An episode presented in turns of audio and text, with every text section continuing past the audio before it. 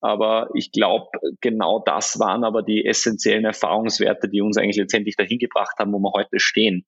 Das heißt, ich würde meinen, dass ich das gerne noch einmal so gehen würde, den Weg. Gründungsschmerzen. Der Podcast über die guten und die schlechten Seiten von Startups und der Digital Economy. Von Leander Seidel und Philipp Lederle. Hallo und herzlich willkommen zur vierten Episode Gründungsschmerzen.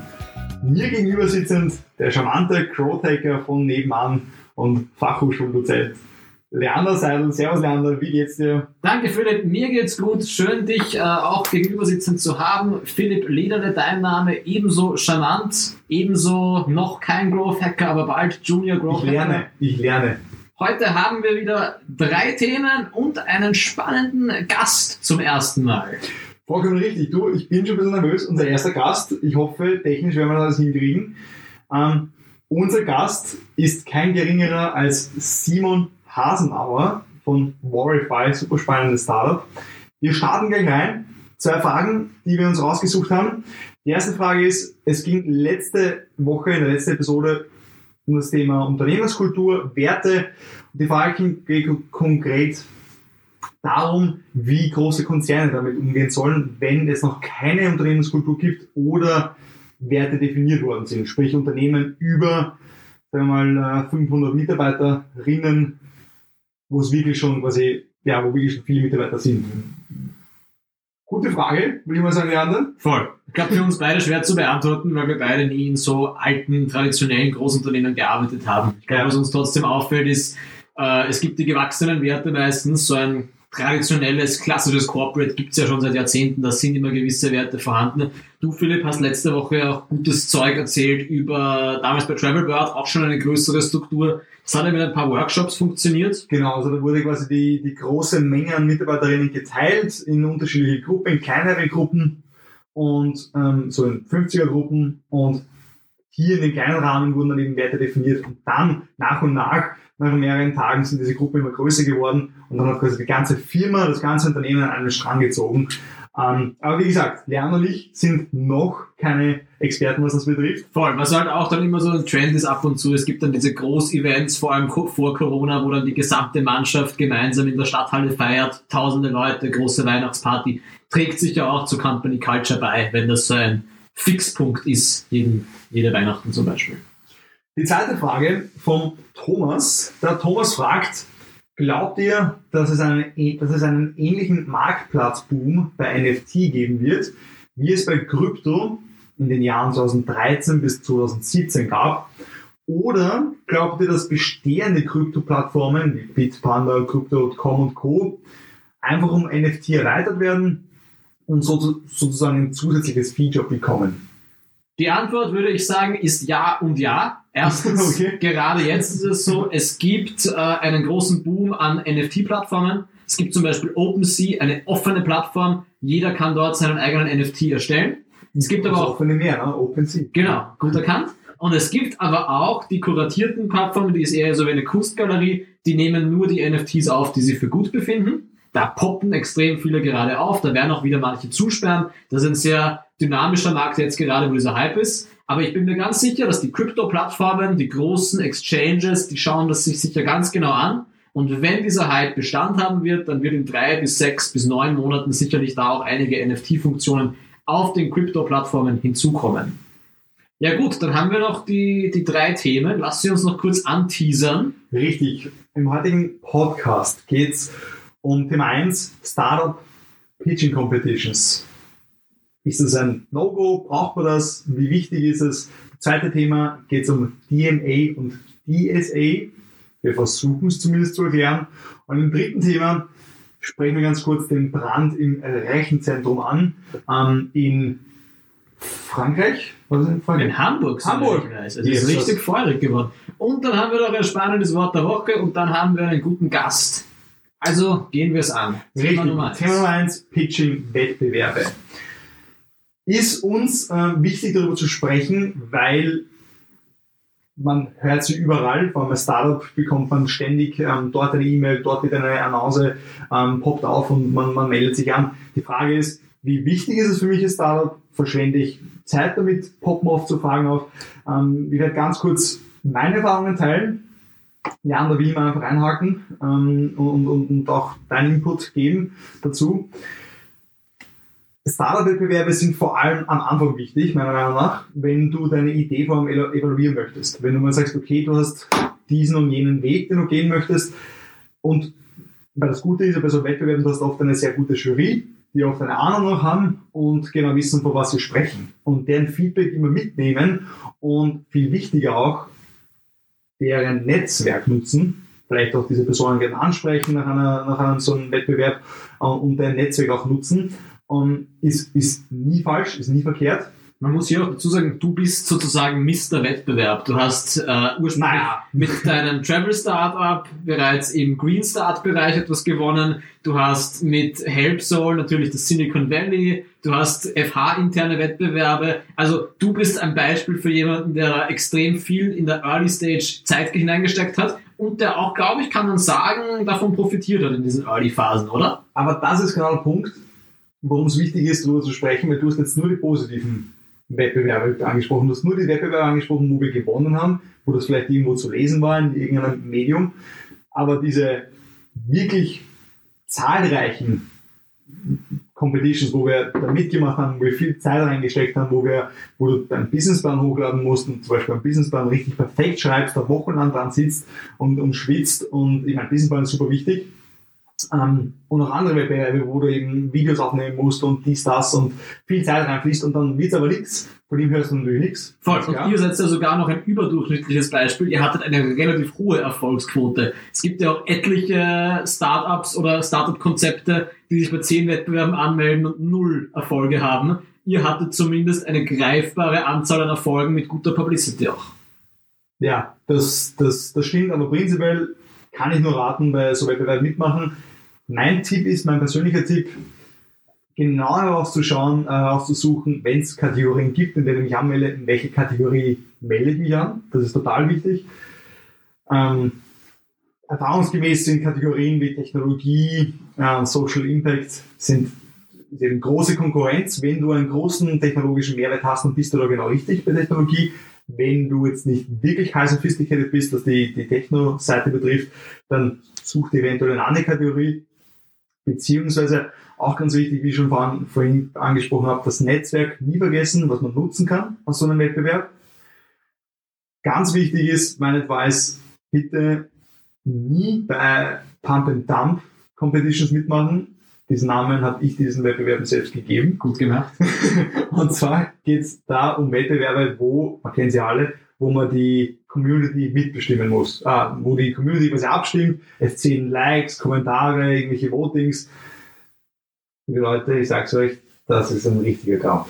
Weil da, vor allem, da geht's, ich sehe schon, du willst was sagen, Werner, da, da geht's nicht um, um eine subjektive oder objektive Entscheidung von, von Juror, quasi eine Meinung zum Business Model, ein ist es überhaupt umsetzbar, seid ihr das richtige Team, also da ist Objektivität alles andere als außen vor. Es geht um die Mobilisierung der Community und um die technische Manipulation. Vollkommen. Wir erinnern uns, ja. äh, Philipp und ich waren äh, in 2019 in Shanghai auf einem Pitching-Event und auch da gab es am Ende des Events eine Möglichkeit für den Gewinner zu stimmen. Wir haben in Shanghai dann auf die Schnelle versucht, so schnell wie möglich auf unseren diversen Laptops durch die VPN zuzugreifen auf die Shanghaier Voting-Systeme. Hat nicht so gut funktioniert. Im Endeffekt haben die heimischen äh, Firmen gewonnen, weil die einfach besseres Internet hatten als wir. Wir haben vor allem auch Netzwerk dort. Ich meine, wir haben ja keinen gekannt. Ganz klar, wir waren zu dritt dort. Das stimmt. Und hatten nur uns. wir Fall. hatten keinen Heimvorteil. Die Zeitverschiebung hat uns auch nicht wirklich in die Tasche gespielt. Voll. Also es hat, es war ein Abenteuer, aber es hat sich nicht ausgezahlt. Das stimmt natürlich. Ich finde, ich würde es nicht ganz so rigide sagen, wenn das Publikumsvoting ein Aspekt des Ganzen ist, aber auch ein Juryaspekt, wenn es ein hybrides System ist, könnte man drüber reden, aber man muss es nicht tun.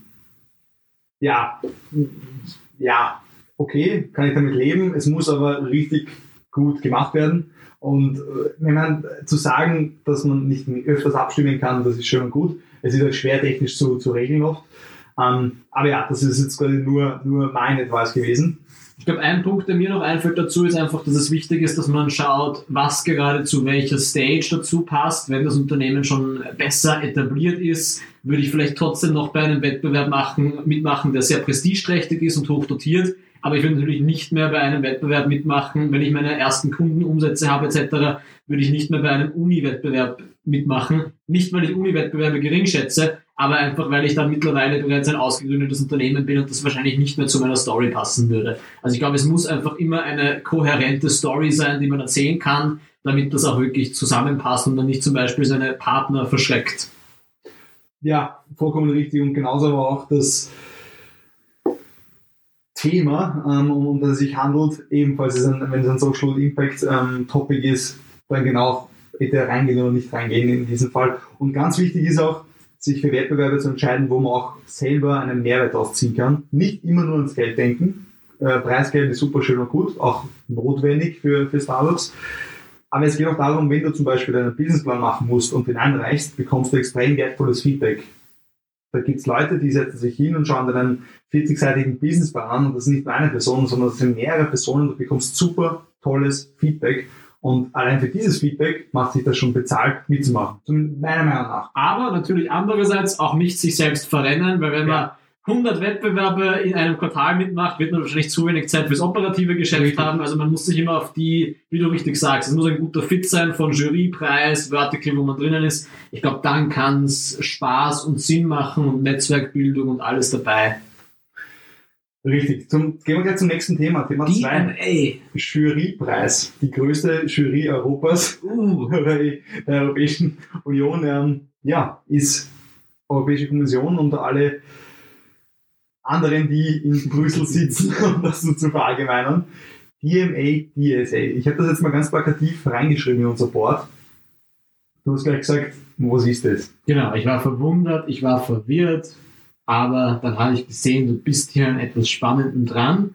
Eine Story, die, wenn sie so ausgeht, wie sie jetzt gerade aussieht, dann wird die wahrscheinlich unser Wirtschaftsleben demnächst durchaus sehr stark berühren. Erzähl mal ein bisschen darüber. Ja, was geht's? Also ganz kurz zu Beginn, es ist ein Disclaimer. Ich bin absolut kein ähm, Experte in Sachen Wettbewerbsrecht und Co. Ist nur aufgepoppt und habe mich ein bisschen eingelesen. Es gibt auch noch relativ wenig dazu. Es gibt so sehr viele unterschiedliche Dinge, die man findet. EMA sind, also heißt abgekürzt Digital Market Act und DSA ist der Digital, Digital Service Act. Und da geht es darum, dass, also beim DMA geht es darum, wird eben gerade eine Verordnung geschrieben, das ist alles noch in den Kinderschuhen. Also es wird vermutlich noch Monate, vielleicht sogar länger dauern, bis es umgesetzt wird.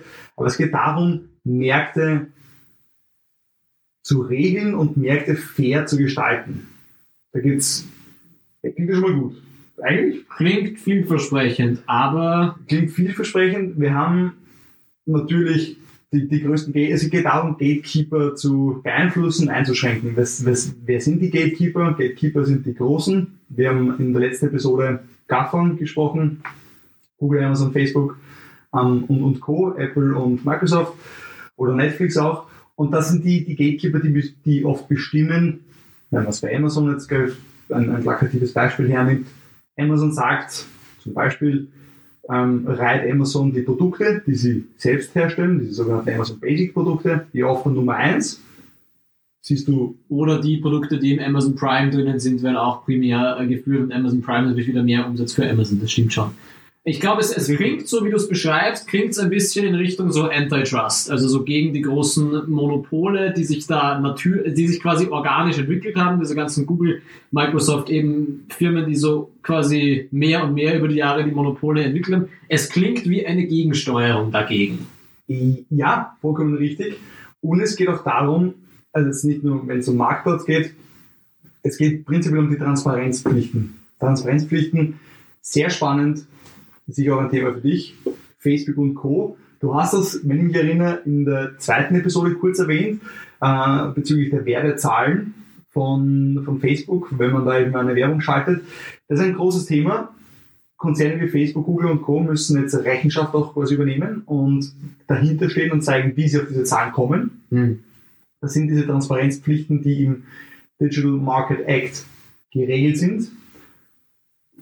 Sehr interessant finde ich das. Und welche Unternehmen, ähm, das ist ein bisschen schwammig noch umgesetzt und das könnte ein bisschen schwierig werden, vor allem auch für einige Startups, Ähm, man sagt jetzt, also die Europäische Kommission kann jetzt nicht natürlich sagen, das muss ein Facebook machen, ein Amazon und Co., sondern es gibt eine pauschale Regelung und da gibt es eine Umsatzschwelle und eine Userschwelle. Und man sagt, Unternehmen mit 6,4 Milliarden Jahresumsatz, Euro oder Dollar, ich bin mir jetzt gar nicht sicher. Wahrscheinlich Euro, wahrscheinlich nachdem wir Euro. in der EU sind, hoffe ich, Vollkommen ist es richtig. Euro. Oder 10.000 User. Also quasi eine Plattform, die entweder mindestens 10.000 User hat, also oder mehr, oder 6,4 Milliarden Umsatz hat. Man kann es so sagen, ich habe, ich habe noch nicht in einer Firma gearbeitet mit 6,4 Milliarden Umsatz, aber ich habe schon an Aber- mehreren Projekten gearbeitet mit, mit mehr als 10.000 Usern. Das heißt, das ist äh, durchaus Schwierig. ein wenig concerning. Und das ist auch, um hier ein bisschen eine Brücke in die Vergangenheit zu schlagen, das ist halt ein bisschen immer meine. Sorge, wenn die, genau, wenn die EU was Neues bringt. Ich bin ja ein großer Freund der Europäischen Union, aber die GDPR war auch etwas, das hat eigentlich geheißen, das soll die großen Konzerne ein wenig schwächen und den Konsumenten stärken. Letztendlich hat es aber vor allem viele mittlere Player aus dem europäischen Markt hart getroffen. Und dasselbe Sorge habe ich da auch ein wenig, dass es zwar die großen Konzerne ein bisschen auf Ebene bringen soll, aber dass vor allem wiederum der europäische Mittelbau, der eh schon ziemlich schwach ist, noch weiter geschwächt wird. Ich mache Und- mir Sorgen. Äh, Ich, ich mir auch. Und deswegen habe ich nochmal genau nachgelesen, ob das wirklich ein Oder ist, also eine Oder-Bedingung Umsatz oder User. Und auch hier teilen sich noch die Meinungen. Viele sagen, es gibt dieses Oder in dieser Verordnung.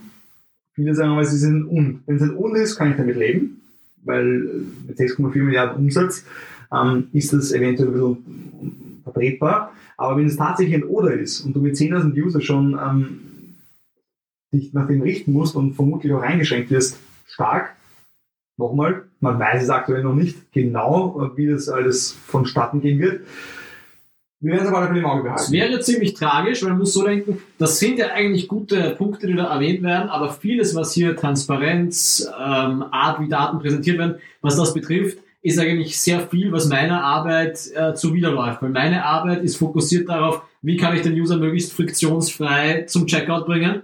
Und das ist eigentlich, welche Friktionen, wie schon damals das GDPR-Pop-up, kann man den User noch dazwischen schalten, damit er möglichst viele Infos hat und möglichst stark die Lust aufs Kaufen Aber es kann auch ein Schutz sein. Wenn du jetzt ein Facebook nimmst und, und denkst, okay, du musst, also du weißt jetzt, als, als, als also man muss auch sagen, DMA ist eher B2B-lastig, Digital Market Act, und DSA, der Digital Service Act, ist B2C. Das bedeutet, wenn ich jetzt auf Facebook diese Zahlen, auf diese vertrauen kann, also jetzt okay, ich, ich schalte jetzt meine, meine Werbung und das werden jetzt wirklich 10.000 User sehen, ist schon, du rollst mit den Augen, das ist unmöglich, ähm, dann bin ich auch geschützt als Konsument, obwohl ich B2B bin.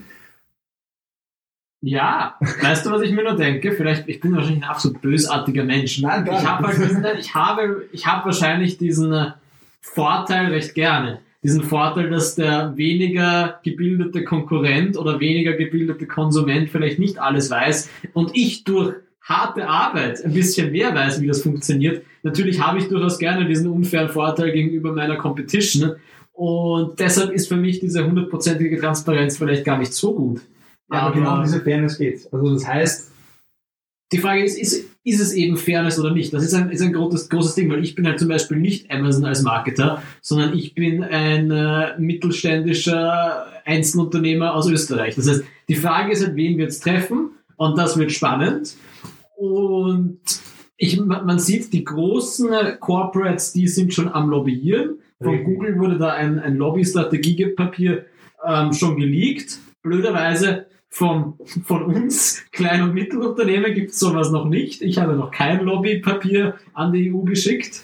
Aber man sollte sich da wirklich was überlegen, dass auch der europäische Start-up-Mittelbau nicht ganz unter die Räder kommt. Wir werden es auf alle Fälle im Auge behalten. Ähm, du hast schon ganz kurz gesagt, Google ist schon aufmerksam drauf geworden. Ist ein bisschen lustig, finde ich, ähm, indem es noch so unkonkret ist und äh, das Ganze ist am 15. Dezember, Mitte Dezember aufgepoppt. Und es Man muss gibt- so bedenken, Google betreibt eine Suchmaschine mit einem News Aggregator. Wenn Yes. sich irgendetwas No. tut, Google wird es wissen. Das ist halt so die Sache, hätten wir alle aufbauen müssen damals. Voll- Vollkommen richtig. Ähm, zu DSA noch ein paar Worte. DSA, ähm, wie gesagt, soll den Konsumenten schützen. Der Digital Service Act soll, ist quasi ein Aufbau bzw. eine Weiterentwicklung der E-Commerce-Richtlinie, die im Jahr 2000 veröffentlicht wurde. kurz gesagt soll es hier um Dinge gehen wie ein Präsident, ein Bekannter mit, mit sehr auffälligen Haaren ähm, aus Amerika, postet viele Dinge auf Twitter. Twitter oder andere Plattformen bannen diese Person. Und jetzt geht es in der TSA-Richtlinie darum, ähm, oder Verordnung, ich bin mir gerade nicht sicher, ob es eine Richtlinie oder Verordnung ist, geht es darum, ich glaube, es ist nicht verbindlich, Fälle geht es darum, dass dann Twitter sagen muss, warum sie diese Person ähm, quasi gebannt hat, sie muss quasi Rechenschaft übernehmen und das dann eben ja, kundtun, warum genau diese Mhm. jene Person. Ich glaube, es ist eine Richtlinie. Also ich glaube, so wie, ich glaube, die EU-Kommission sind meistens Richtlinien, aber auch EU-Recht ist ein Thema, in dem wir beide besser werden könnten.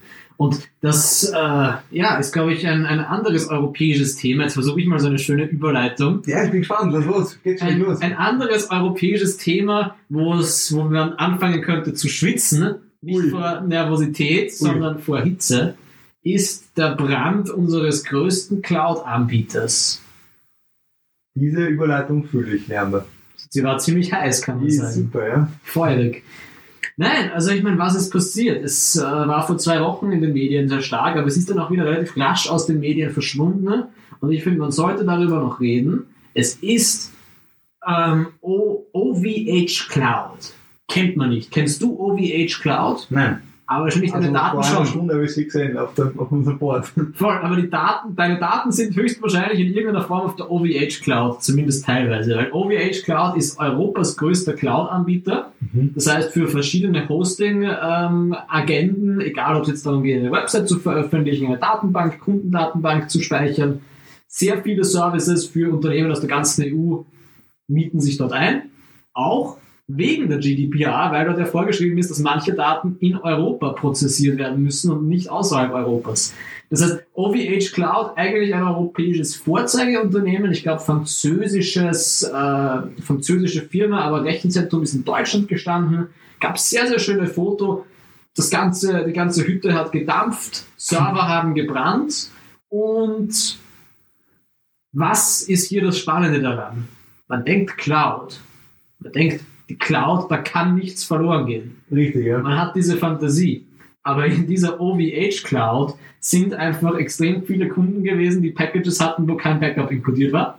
Schön. Das heißt, da gab es wirklich große Anbieter, eine französische Regierungswebseite das, und auch das Centre Pompidou und auch Anwaltskanzleien, ein Videogame namens Rust. Da waren die Daten weg. Ohne. Backup. Einfach alle Userdaten von diesem Videospiel, alle Userprofile einfach Und verbrannt. wenn du nicht versichert bist, im Best Case hast du ein richtiges Problem. Voll. Und also so, wenn du smart bist, hast du vielleicht eine zweite Cloud oder hast dort das Backup-Package ge äh, gebucht Ja. und hast hoffentlich das Glück, dass der Backup-Server nicht auch abgebrannt ist. Ähm, Das klingt jetzt lustig, wenn wir da so drüber reden, aber es kann im Endeffekt die Existenz sein vom, vom, vom Unternehmen. extrem. Also ich glaube, einige Unternehmen hier, und das ist ja auch interessant, man denkt sich so, die digitalen Champions haben Glück gehabt, die sind nicht vom Lockdown betroffen, da können 24-7 weiterhin Umsätze generiert werden. Naja, wenn dein Server und dein Backup abgebrannt sind, dann kannst du keinen Umsatz generieren, hast vielleicht zusätzlich noch einen Lockdown und kannst weder noch äh, tatsächlich Revenue machen. Und dann könnte man aber, also wenn du es mir jetzt erlaubst, schon weiterzugehen ins nächste Thema, Ich erlaube dir alles.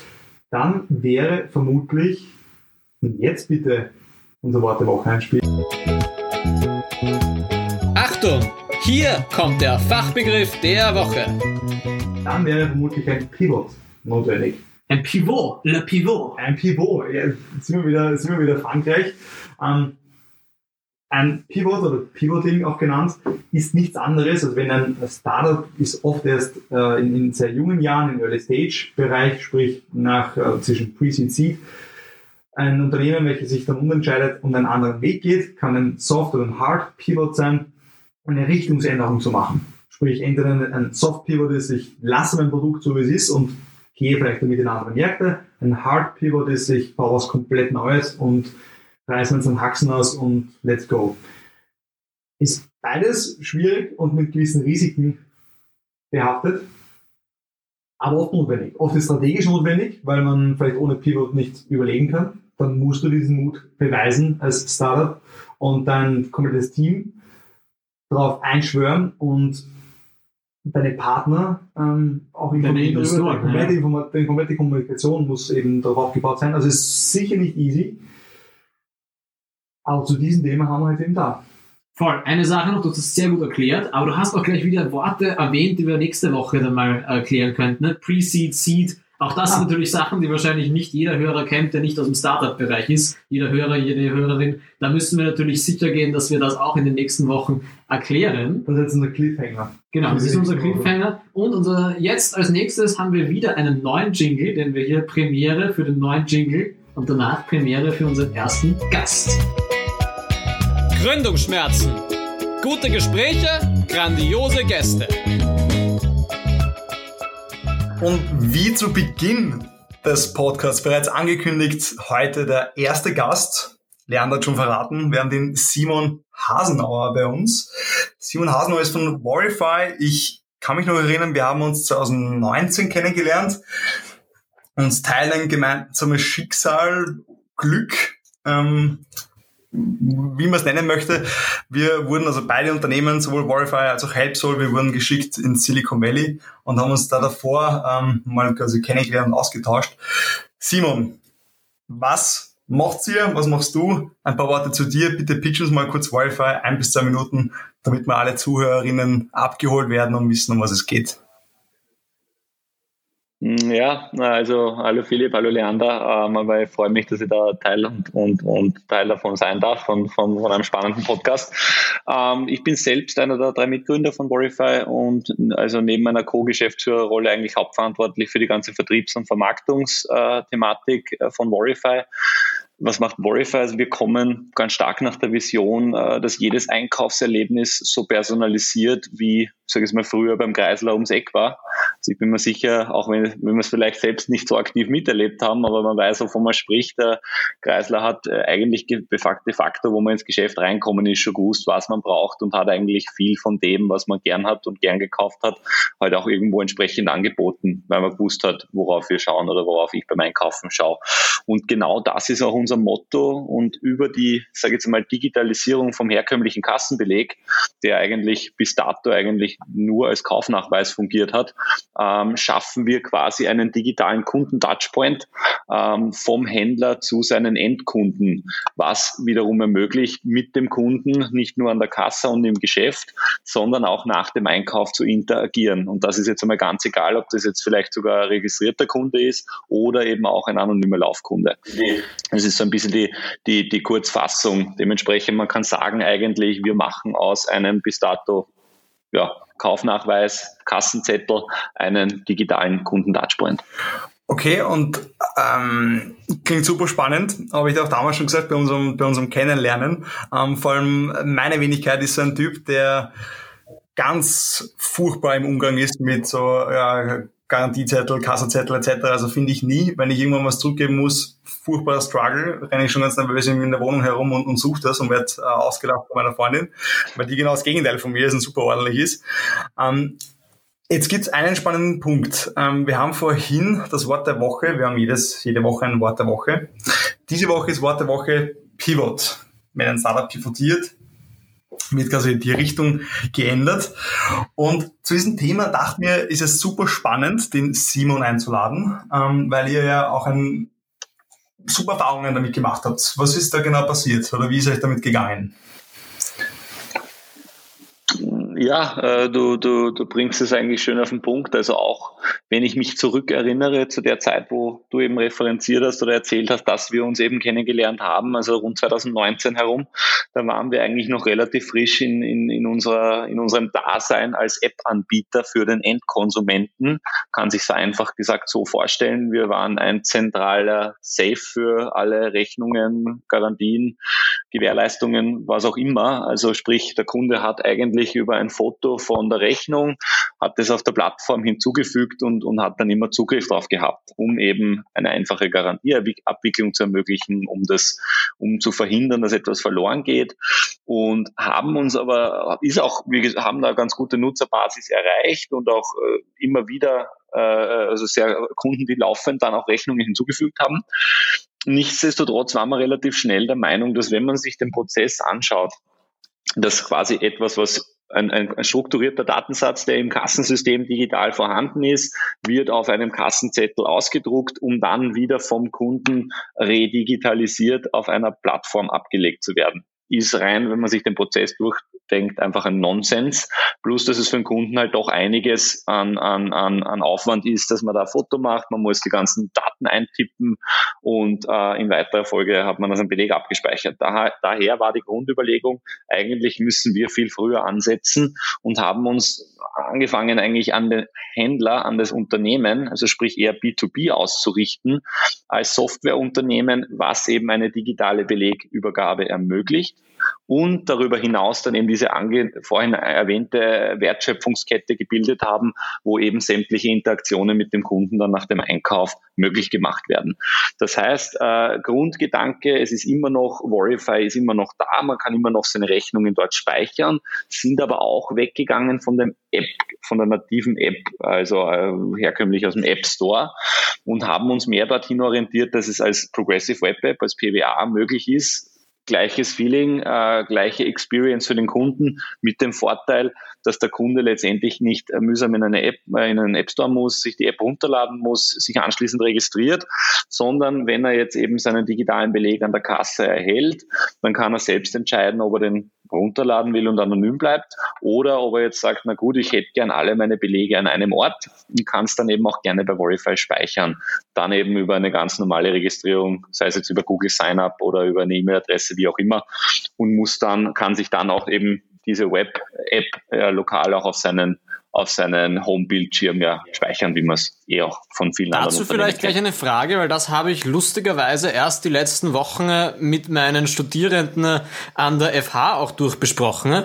Und ähm, da hat sich oft so die Vor- und Nachteile zwischen PWA, Progressive Web App, und den installierten Apps ergeben. Und klar, Marketingseitig bin ich ganz bei dir, dass es extrem viele Vorteile hat, wenn man die App nicht runterladen muss. Es ist eine Hürde weniger für den Kunden. Aber ich habe dann öfter von Developer-Seite gehört, dass es dann doch manches Mal mit der Leistung gewisse Struggles gibt, dass man dann in der PWA dieselbe Schnelligkeit, dieselbe native Ausnutzung der Handy-Features und so weiter bekommt. Hattet ihr da auch Struggles oder waren die bei euch nicht so? Sorry Simon, vorab, kannst du kurz erklären, was, was ist PWA? Das ist die Progressive Web App, die er ah, gerade angeteasert hat. Genau, ja. Also, was können wir aus? Sorry. Ja, genau. Ähm, überhaupt, überhaupt kein Problem. Ähm, ich glaube, durch, also da jetzt weniger die Struggles. Also ich glaube, da kommt es immer von Use Case zu Use Case auch darauf an, was man denn realisieren möchte an Funktionen und an Features. Ähm, da haben wir weniger die Problematik. Ich meine, was man sicher hat, aber ich glaube, das hat man sowohl jetzt äh, bei einer nativen App als auch bei einer Progressive Web App, äh, die Thematik, dass halt vieles bei iOS eingeschränkter verfügbar ist als bei Android. Aber ich glaube, da können Developer ohnehin stundenlang darüber diskutieren, äh, dass nun mal Apple sicher wesentlich verschwunden geschlossener ist äh, vom, vom System her. Das ist aber ein anderer Punkt. Was bei uns, glaube ich, eher die große Hürde war, ist natürlich einerseits wirklich zu erkennen, äh, es ist eigentlich, ich meine, das war dann auch noch einmal der initiale Auslöser dann, als in Deutschland dann auch noch letztes Jahr, Anfang 2020, die Belegausgabepflicht endgültig angekommen ist, sprich, dass auch in Deutschland alle Unternehmen, ganz unabhängig von der Größe, dazu angehalten wurden, wirklich jeden einzelnen Kassenbon zu drucken. Das war davor nicht, das haben wir in Österreich schon länger. Und das war dann für uns, da kam natürlich eine irrsinnige Aufruhr und Unruhe, warum denn wirklich und Papierverschwendung ohne Ende und ich weiß nicht was, was halt dann eigentlich wirklich dieser finale Beweggrund für uns war, und jetzt sind wir genau ein Jahr später heute, diesen Schritt zu gehen. Und wir haben wirklich 100 Prozent von unserem Code, was wir da programmiert haben, eigentlich weggeschmissen Frontend-mäßig hat sich nicht viel getan, aber natürlich alles im Backend. Und darauf eigentlich hin äh, alles neu entwickelt haben. Das ist, würde ich eher sagen, die Challenge gewesen, als jetzt vielleicht mit irgendwelchen Tücken einer Progressive Web App. Okay, ähm, zwei Fragen von mir. Die erste ist, welche Vorteile hat ein Händler davon, wenn, ich meine, vielleicht hast du es erwähnt, dann tut es mir leid, dann habe ich es vielleicht nicht äh, gecheckt. Welche Vorteile habe ich als Händler, wenn ich Zugriff auf die Daten auf den Kassapo habe. Und die zweite Frage ist an dich, wie lang hat der ganze Prozess gedauert und wie seid ihr auf die Idee gekommen, dass gesagt habt, okay, wir müssen was ändern, so gehen wir in die falsche Richtung. Ähm, und ja, wie ist dieser Prozess? Weil das stelle ich mir eher sehr schmerzhaft vor, passt auch zum, zum Thema Gründungsschmerzen, ähm, das Thema Pivotieren. Und deswegen, deswegen die zwei Fragen an dich. Ja, vielleicht ganz kurz zur ersten Frage. Also Mehrwert für den Händler, ich meine, es, äh, ich glaube, es ist vielseitig. Ähm, was was ein, ein schöner Nebenaspekt ist, aber muss man, glaube ich, mittlerweile äh, auch ehrlich sagen, aus der Erfahrung heraus nicht das Hauptargument. Sustainability, ja, man spart Papier, man spart wertvolle Ressourcen, man spart in weiterer Folge Kosten, weil der Beleg nicht mehr gedruckt werden muss. Ähm, das sind schöne Randerscheinungen, muss man fast sagen. Wir haben am Anfang geglaubt, dass das eigentlich äh, schlecht, äh, das Argument schlechthin ist. Aber es ist viel mehr eigentlich dieser neu gewonnene Kundenkontakt. Also die Daten, ja, die im Kassensystem digital erfasst sind, ähm, daraus lässt sich halt eigentlich letztendlich relativ schön erkennen, und besseres Verständnis zum Kaufverhalten der Kunden zu bekommen. Und basierend auf dem Einkauf dann letztendlich sehr, ich sage jetzt einmal, für den Händler gewöhnliche Aktionen wie Coupons, die normalerweise bis dato einfach am Beleg noch einmal, wenn man sich vorstellt, man geht beim Biller einkaufen oder sonst irgendwo, beim Mediamarkt, und dann ist noch einmal beim ohnehin schon langen Kassenzettel noch einmal ein Stück extra dran, was da quasi ein Gutschein oder ein Coupon ist. Das Ganze kann natürlich personalisiert und auf dem Einkauf relevant auch auf dem Beleg platziert werden. Das heißt, man kann sich vorstellen, wir machen den ganzen Beleg in einer gewissen Weise interaktiv. Für den Händler hat es den Vorteil, es sind Möglichkeiten wie Coupons, wie man es aus dem Webshop kennt, passende Produkte oder Zubehör basierend auf dem Einkauf direkt auf dem Beleg zu platzieren dadurch auch seinen Webshop ins Spiel zu bekommen, geht aber auch ganz äh, in weiterer Folge auch darauf hin, dass dann eigentlich Kundenkarte oder die eigene Kunden-App besser ähm, promoted werden kann und, ein, und Beleg in gewisser Weise auch zum Onboarding-Kanal zum Kunden wird. Das heißt, es sind eine Vielzahl an Möglichkeiten, es ist in Kurzfassung, ist der neu gewonnene Kundenkontakt sicher der größte Mehrwert für einen Händler und das und, und ich würde auch sagen in einer gewissen Weise unser USP bei der ganzen Sache. Ähm, hoffe, die Frage jetzt soweit Total, also verstehe ich voll und macht es für mich total nachvollziehbar, dass weil ihr macht im Endeffekt den, den Kassabo smart. Ihr macht es, damit auch der Händler im, im Nachhinein noch Richtig. immer Kontakt haben kann mit, mit Kundinnen. Und wie du eben sagst, ähm, zum Beispiel einen Promocode nochmal pushen oder erinnern, dass Garantie ausläuft, du kannst es verlängern, wenn du hier drauf drückst, etc. Finde ich total smart und, und ein ja, spannender Pivot. Dazu bewegt ihr euch eigentlich dann auch ziemlich schon in einer gewissen Konkurrenz auch mit den großen Loyalty-Programmen, oder? So Richtung Payback, You etc. Mit denen seid ihr eigentlich in einem gewissen B2B Competition-Verhältnis dann, oder? Weil die ja ebenfalls auf diesen Touchpoint gewissermaßen gehen. Äh, nur sehr begrenzt. Also man muss jetzt sagen, wenn man sich jetzt beispielsweise Unternehmen wie Stokart anschaut, die ja eigentlich letztendlich nichts anderes sind als eine persönliche Kundenkarten-Wallet, da sind ja nicht Integrationen per se ins Kassensystem vorhanden, sondern Kunden haben dort ihre Kundenkarten drinnen und wenn sie einkaufen sind, dann holen sie quasi die richtige vor. Ähm, ist ein anderer Use Case über uns. Wir müssen ja gezwungenermaßen eine Integration ins Kassensystem vornehmen, damit ja auch diese Einzeldaten, die Belegdaten, die ja per Belegausgabepflicht notwendig sind, von uns über, also an uns übergeben werden und von uns auch so mehr oder weniger dargestellt werden können, damit es auch eine rechtskonforme digitale Belegübergabe ist. Und das eröffnet natürlich ganz andere Use Cases, wenn man auf ein Produkt Ebene, Einzeldatenebene noch einmal die, die, die Informationen rausholt und es erweckt einen ganz anderen Touchpoint noch einmal. Weil, was setzen Stokart und andere voraus? Sie setzen voraus, dass Kunden bereits registriert sind in, in, in der Kundenkarte äh, oder im bestehenden Kundenbindungssystem vom Unternehmen. Wir zielen ja eigentlich viel mehr darauf ab. Bei uns ist es ganz egal, ob der Kunde bis jetzt registriert war oder ein anonymer Laufkunde ist äh, und anonym bleiben möchte. Über diesen smarten interaktiven Beleg kann ja auch der in, in, zu weiteren Interaktionen nach dem Einkauf getriggert werden. Das heißt, das ist, glaube ich, ein bisschen losgelöst zu sehen und ganz essentiell auch, wir beflügeln eigentlich viel mehr eben äh, bestehende Kundenbindungssysteme von Händlern noch einmal, weil eben dieser Onboarding-Kanal dann dorthin auch möglich sein soll und, und nicht zuletzt bieten wir natürlich auch Integrationen an, sprich ein registrierter äh, Mediamarkt-Kunde oder ein registrierter Electronic Partner-Kunde, wie auch immer man das, äh, wenn man jetzt als Beispiel heranziehen möchte, möchte, wenn der einkaufen geht und dann mit seiner äh, seine Kundenkarte vorhält oder seine Kunden-App oder wie auch immer, wird das natürlich erkannt und der Beleg automatisch in seine App hineingelegt. Also äh, ich glaube, die, die Use Cases sind auch da viel mehr als, als oder unser Use Case ist viel mehr als komplementär zu sehen und insbesondere natürlich auch noch einmal spannend dann für die, die vielleicht gar kein Kundenbindungsprogramm haben und auch keins wollen. Dort sind natürlich dann sehr einfach äh, trotzdem herkömmliche Kundenbindungsmaßnahmen möglich. Das heißt, ich glaube, das ist, äh, das ist doch, da gibt es andere Mitbewerber, ja, das sehe ich dann eher, eher weniger. Da gibt es sogar dann teilweise Partner. Damit hast du mich absolut überzeugt, weil aus meiner Perspektive oft schon diese Erfahrung gesammelt über schwierige Registrations, schwierig den Kunden dazu bekommen, wirklich sich anzumelden. Also mit dem äh, dieses registrierungsloser Touchpoint erschaffen, mit dem Punkt hast du bei mir sehr viele offene Türen eingerannt zum Beispiel. Na super. Äh, Philipp, und ich glaube, du hast da eine zweite Frage genau, gehabt. Frage zum, zum ähm, Pivot.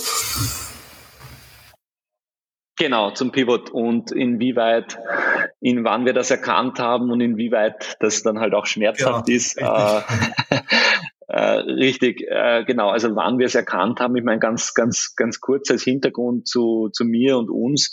Ursprünglich losgestartet eigentlich aus der, aus der Universität heraus äh, mit einem meiner Mitgründer gemeinsam aus einem sogenannten Bootcamp, äh, wo wir dann eben eher eine ganz ähnliche Reise verfolgt haben. Wir waren ja auch im Silicon Valley, wir waren äh, davor noch drei Wochen in, in, an der, der European Innovation Academy in Portugal und waren dann auch letztendlich 2018 im Herbst, dann war die Aufnahme von zwei Minuten, zwei Millionen und dann natürlich die Ausstrahlung zeitversetzt 2019 ähm, wart ihr ja auch schon dabei.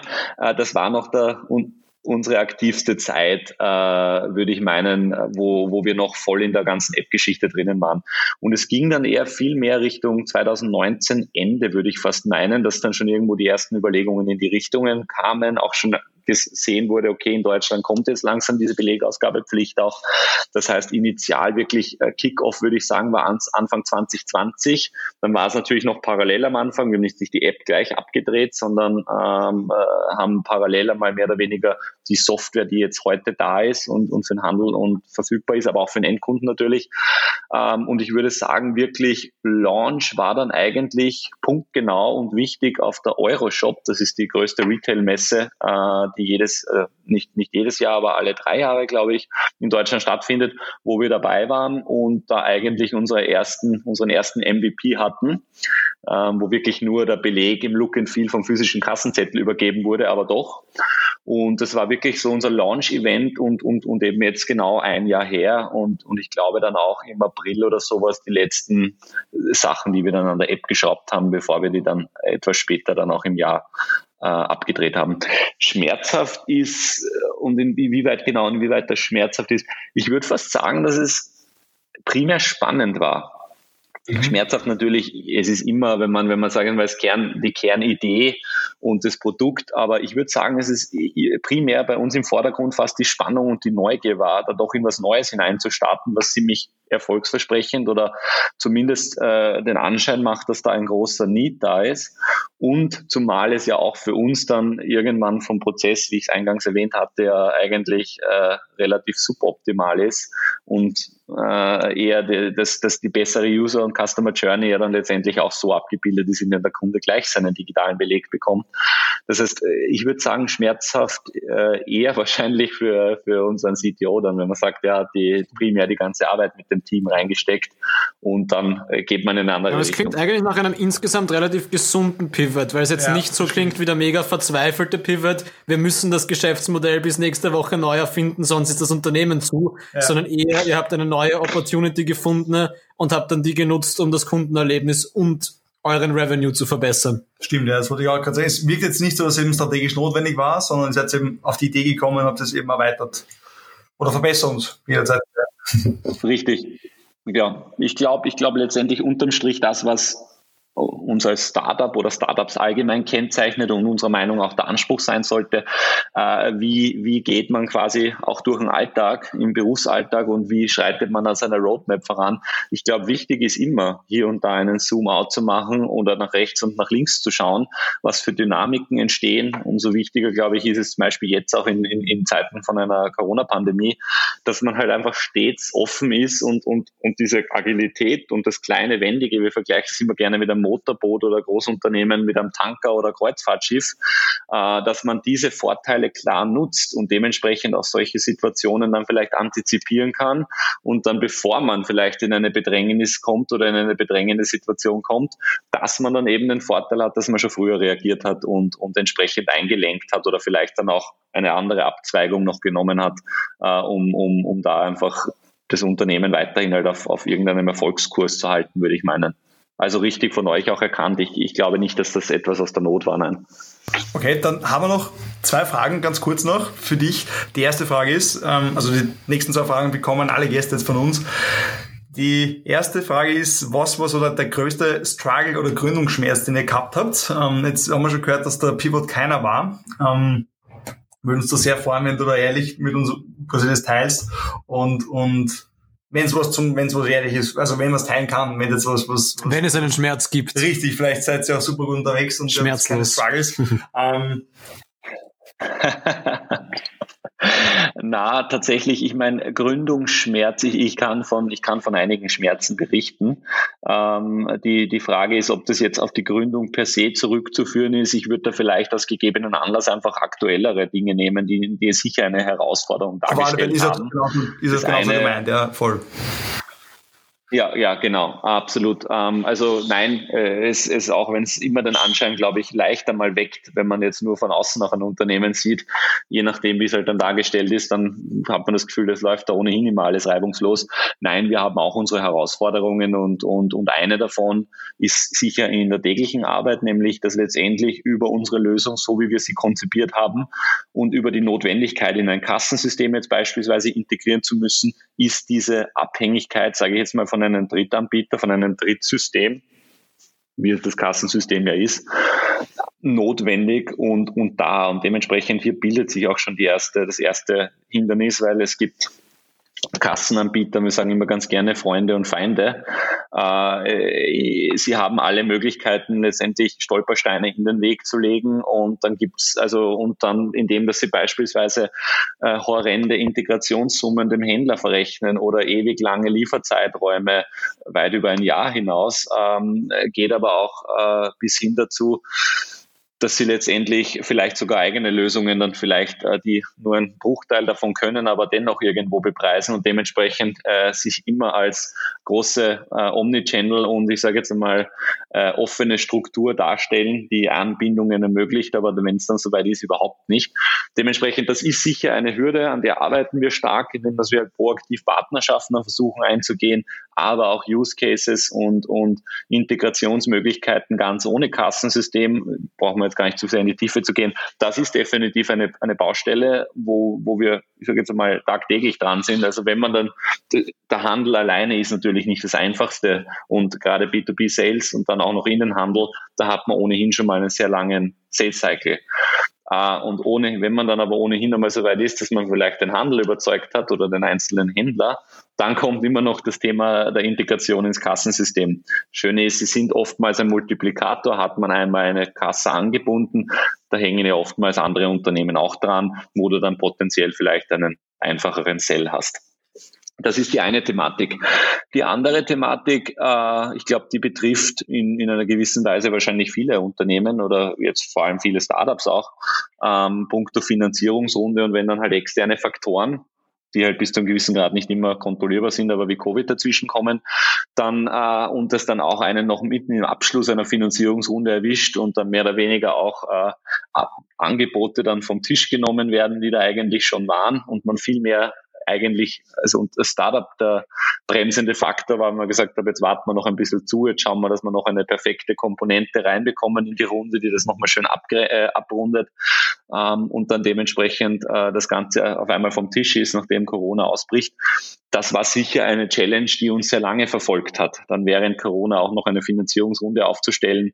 Äh, äh Gute war sicher dann die, die, die, den Covid-Startup-Hilfsfonds, den es dann gegeben hat, in Kombination mit Investments, von dem wir dann auch letztendlich profitiert haben und letzten Sommer dann auch unsere Finanzierungsrunde abschließen konnten. Ähm, das ist sicher ein, ein Punkt, der eine große Herausforderung dargestellt hat für uns. Und ja, würd, mir würden wahrscheinlich noch einige andere Punkte einfallen.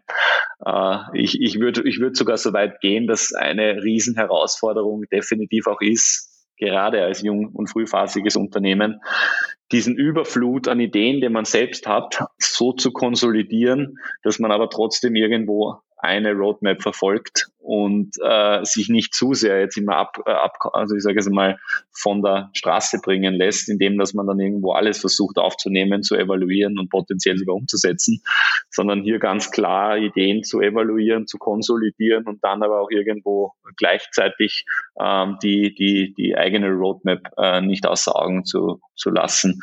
Das ist definitiv noch einmal so ein Thema, wo, wo man, glaube ich, viel dazulernen kann. Ich, also ich kann nur sagen, zu allen drei Punkten, die du jetzt genannt hast, kann ich, das verstehe ich zu 100 Prozent. Fühle ich wirklich. Manche davon haben wir auch schon im Podcast bisschen besprochen, ja, so das Thema ja. von den äh, Big Bang Momenten, wo die großen Ideen kommen, die man dann am liebsten sofort bis morgen umsetzen würde, wenn man könnte. Dann sich quasi mal einen Schritt zurückgehen muss und eben schauen, okay, ist das wirklich notwendig jetzt oder lenkt es mich nur ab? Ich bleibe lieber auf meinem Weg.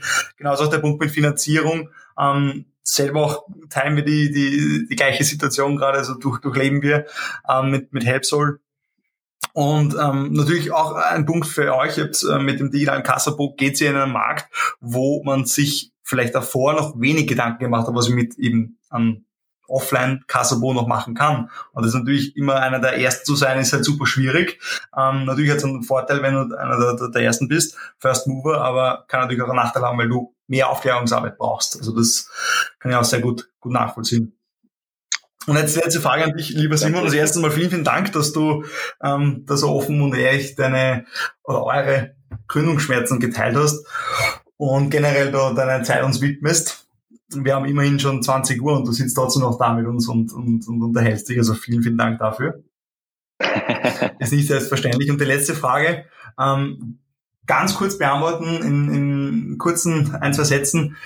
Wenn ihr die Möglichkeit hättet, als, ich glaube, es hat ein Dreiergespann, gell, was mir nicht alles täuscht, drei Gründer, ähm, alles von neu zu beginnen. Ihr seid jetzt schon drei Jahre unterwegs. Wenn ihr jetzt die Möglichkeit habt, ähm, in einen Kasten zu gehen, im Kasten steht ein, ein, ein Zeittransfer, also quasi wie eine Zeitmaschine, und du kannst zurückreisen, was würdet ihr anders machen oder würdet ihr alles gleich machen?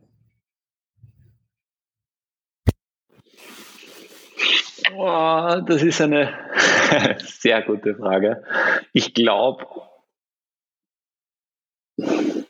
Unterm Strich äh, definitiv am Anfang oder das, was wir jetzt mittlerweile gelernt haben, äh, viel schneller Dinge im kleinen Rahmen zu testen, ohne jetzt großartig dafür eine aufwendige Entwicklung zu machen. Also wirklich Build, Measure, Learn äh, und einen schönen äh, Testing-Cycle hier zu haben, glaube ich, hätten wir uns anfangs definitiv viel Zeit erspart äh, und dann dennoch auch äh, vielleicht noch früher, und das haben wir dann später erst gemacht, wo dann auch nochmal aufgekommen ist, inwieweit die App-Idee da eben, dass man mit anderen Anbietern, die es vielleicht vor ein, zwei Jahren schon gegeben hat, zu sprechen und deren Erfahrungswerte einzuholen, warum es vielleicht dort nicht geklappt hat und warum soll es jetzt bei uns klappen und dann irgendwo auch diesen Schritt hin zum Pivot.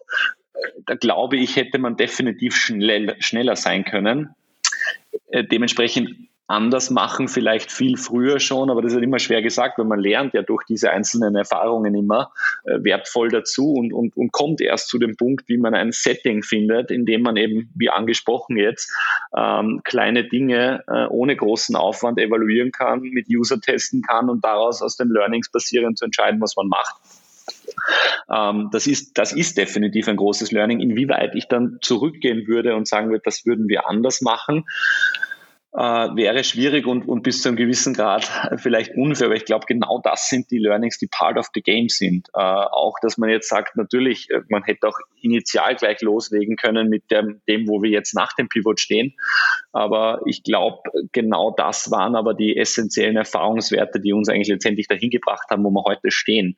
Das heißt, ich würde meinen, dass ich das gerne noch einmal so gehen würde, den Weg. Hier und da natürlich dann vielleicht schon mit einem anderen Wissen und, und deutlich besserem Verständnis davon, Dinge schneller eben äh, zu evaluieren und, und dementsprechend halt auch äh, ja, effizienter unterwegs zu sein. Das wäre die Kurzbotschaft. Ja, bin ich ziemlich beeindruckt. Also wow, ähm, erstens mal cool, cooles Statement und ähm, kann ich auch unterschreiben, ähm, nur zum Teil. Oft denke ich mir schon, ich würde anders machen, ein paar Dinge, aber du hast vollkommen recht. Wenn man im Nachhinein drauf blickt, ähm, kannst du eben nur lernen, wenn du Fehler machst. Deswegen genau machen wir auch diesen, diesen Podcast, um über diese Fehler zu sprechen, damit eben andere davon lernen können. Ähm, ja, ich glaube, da haben wir jetzt eh einiges gelernt schon auch. Auf alle Fälle. Also wie gesagt, lieber Simon, vielen Dank für deine Zeit. Vielen Dank. Ähm, Schön, dass du uns diesen schmerzfreien Pivot auch gezeigt hast, dass ein Pivot nicht immer so was Schreckliches ist, wo das ganze Unternehmen negativ auf den Kopf gestellt wird, sondern dass das auch wirklich eine sinnvolle Erweiterung des Geschäftsmodells sein kann, einfach der logische nächste Schritt. Definitiv freue mich, wenn ich da auch ein bisschen den, den vielleicht faden Beigeschmack, den man sonst vielleicht damit assoziiert, nehmen konnte, weil ich glaube, ganz so ist es nicht. Äh, möchte, ich glaube, die, die Ausnahme bestätigt die Regel, aber man bekommt doch immer wieder jetzt mit, äh, dass mit dem richtigen Awareness und dem richtigen Mindset, glaube ich, Unternehmen Pivot eigentlich sogar als bis zu einem gewissen Grad Leverage, also als Hebel nutzen, weil ja, durch eine Umsichtigkeit da definitiv sehr früh antizipiert werden kann und den Pivot sehr zum Vorteil nutzen kann, ohne dass es jetzt aus dem Prinzip heraus eine, eine Nothandlung ist. Also zumindest so haben wir es aufgefasst, hatte tatsächlich aber auch davor ein, ein etwas anderes mhm. Bild davon, muss ich auch sagen. Fein. In diesem Sinne, vielen Dank an alle, die jetzt interessiert sind. Warify.com, wir werden es auf alle Fälle in die Show Notes legen. Auschecken, ähm, hat einen riesengroßen Impact auch an die Umwelt. Das Simon hat es ganz kurz erwähnt. 25 Milliarden Liter Wasser werden hier jedes Jahr ähm, verbraucht quasi in der Herstellung von Kassabelegen. 25 Millionen Bäume werden jedes Jahr benötigt. Und noch viel wichtiger, 25 Millionen Fässer Öl, das Richtig. kostbare Öl. Also unfassbar, ich habe das eben gesehen auf, der, auf eurer Website, diese Grafik. Unbedingt abchecken. Lieber Simon, vielen Dank und bis zur nächsten Woche. Danke Ciao. euch. Schönen vielen Abend. Dank, ciao. Ciao, ciao. Ja, nochmals vielen Dank an Simon, unseren allerersten Gast von Warify. War sehr interessant, haben wir beide auch wieder für, für das Leben gelernt, was sehr, sehr wichtig ist. Ja, ich glaube, das war eine interessante Ausgabe. Nächste Woche haben wir wieder einen spannenden Gast. Und ich habe jetzt noch eine spannende Info für dich, Philipp. Ja. Ich bin neugierig. Wir haben ja beide diese Oral-B Zahnbürsten, gell? Ja. Wir haben in Shanghai gelernt, dass wir dieselbe Zahnbürste verwenden. Das war ein sehr ähnliches Erlebnis. Absolut. Und ich habe es bei Amazon diese Woche eingekauft. Die Zahnbürstenköpfe von irgendeinem White Label Anbieter von Amazon sind genau dieselbe Größe, genau dieselbe Funktionalität, aber anstatt 4 Euro pro Zahnbürstenkopf zahlt man nur 75 Cent für einen Zahnbürstenkopf. Also mit diesem Lifehack kannst du dir über ein Jahr gesehen wahrscheinlich 100 Euro sparen. Man soll diesen Zahnbürstenkopf, glaube ich, wöchentlich wechseln eigentlich. Ja. Das heißt, entweder gesündere Zähne oder weniger Geld ausgeben. Das mein Lifehack für dich und alle anderen Oral-B-User. Ja, vielen Dank. Ich bin gerade, ich bin gerade total begeistert von diesem Lifehack. In diesem Sinne, einen wunderschönen guten Morgen oder guten Abend, je nachdem, wann ihr uns hört. Wir hören uns nächste Woche. Vielen, vielen Dank fürs dabei sein. Bis zum nächsten Woche. Gesund bleiben. Ciao. Ciao. Und bewerten nicht vergessen. Feedback da lassen. Danke. Das war Gründungsschmerzen, ein Podcast von Philipp Lederle und Leander Seidel. Wir danken fürs Zuhören und wir freuen uns über Feedback. Am besten per E-Mail einfach eine Nachricht senden an office.gründungsschmerzen.at. Vielen Dank und bis zum nächsten Mal.